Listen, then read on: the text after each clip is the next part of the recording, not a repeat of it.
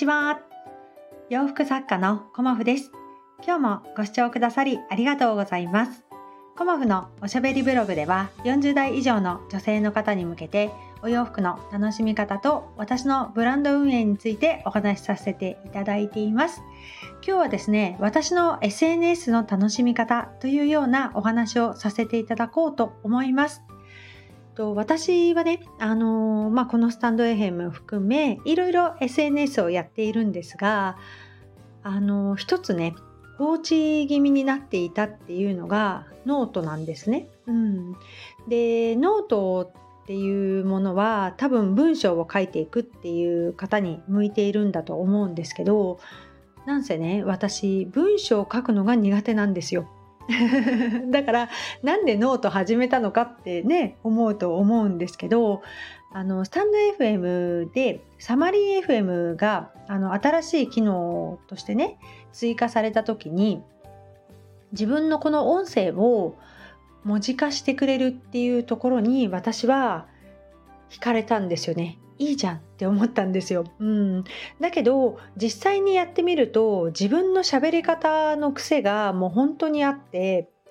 でそれを修正するのにものすごく時間がかかってしまうし一から書くのもめんどくさいしっていうことでもうそうですね5回もやってないんじゃないかなっていう感じであのノートがね放置になってたんですよ。であーせっかく始めたのにって思いながらも遠のいていく自分がいてでノートをなんかうまく使える方法ないかなって思った時にあダイエットのこと書いてみようかなって次に思ったんですよ。うん6月ね16日からダイエットやってるからって思ったんだけどそれもなんか人にどうやって伝えたらいいのかなっていうところでつまずいてしまってまあ、それもね、あのー、まあ、例によって挫折してるんですよ。まだ一回も記事書いてなくてそのつぶやくっていうのでつぶやいただけだったんだよね。うん、ですごくあの放置になっていたんだけれども急にね昨日からノートを始めてみようっていうふうに思えたんですよ。うん、それはねなんでかっていうとあのこのスタンド FM でも仲良くしてくださっているあかりさんという方がいてあの、まあ、皆さんねあの有名な方だからあかりのことはわかると思うんだけどあかりの気ままにラジオさんだったかな、うん、あのあかりんがこの度あの4冊目の Kindle 本を出されたっていうことをあのお知らせをいただいてね。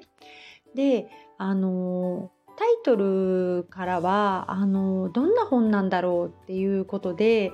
あの実はね私ね想像がつかなかったんですよ。でもなんかあのエッセイ本っていう風に書いてあって恥ずかしながらエッセイって何だろうっていうところからだったんですよ私はね。うん、でエッセイっていうものをあのまあそんなに読んだこともなかったので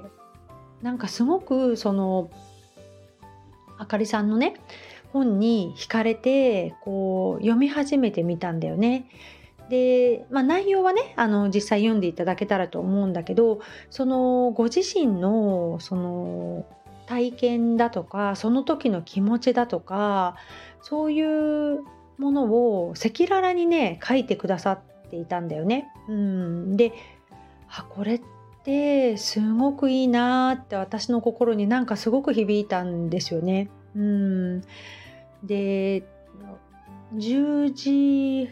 半ぐらいだったかな夜の読み始めたのが。でもものすごくなんか引き込まれちゃってで私本を読むのが慣れてないしスマホで読んだので字がすごいちっちゃくてねなかなか読みきれなかったんだけどそれでも1時間ぐらいでこう読み終えたんだよね。ですごくあの引き込まれていったというかまあ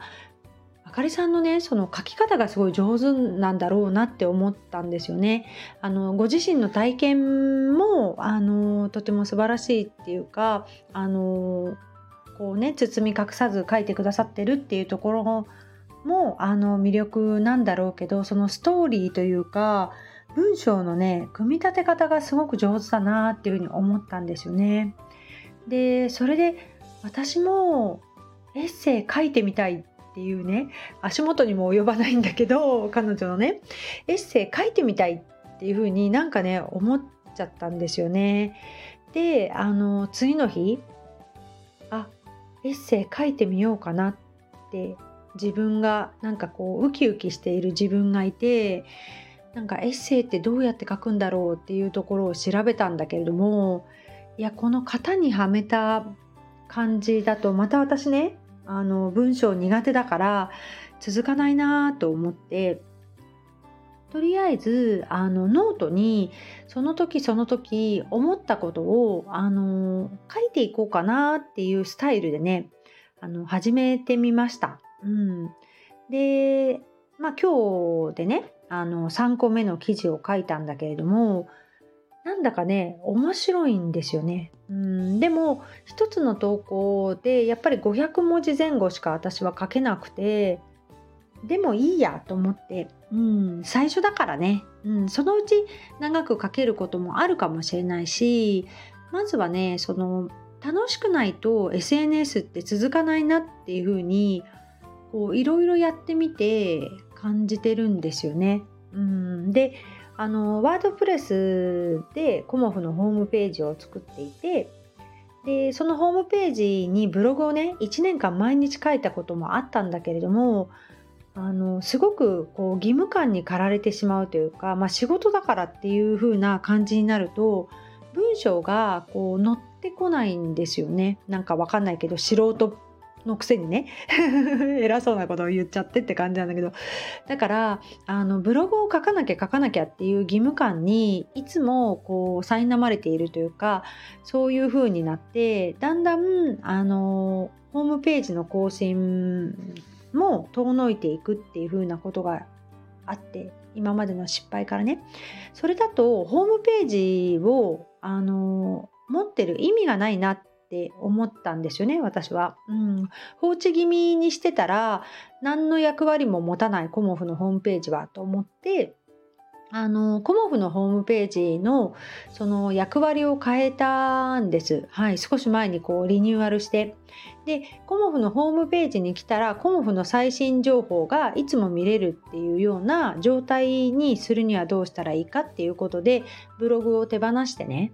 であのブログ記事の欄にはお知らせと、まあ、展示会のねあの告知みたいなスケジュールを書くっていうことにしました。うん、でそうしたことによってこういつも更新できるようになったんですよね。うん、でそうするといつあのコモフの情報ってどこで見れますかっていう方に対してあコモフのホームページ見てくださいっていうふうにあのいつもこう言えるっていうのもすごく動線流れとしてはいいなと思ったし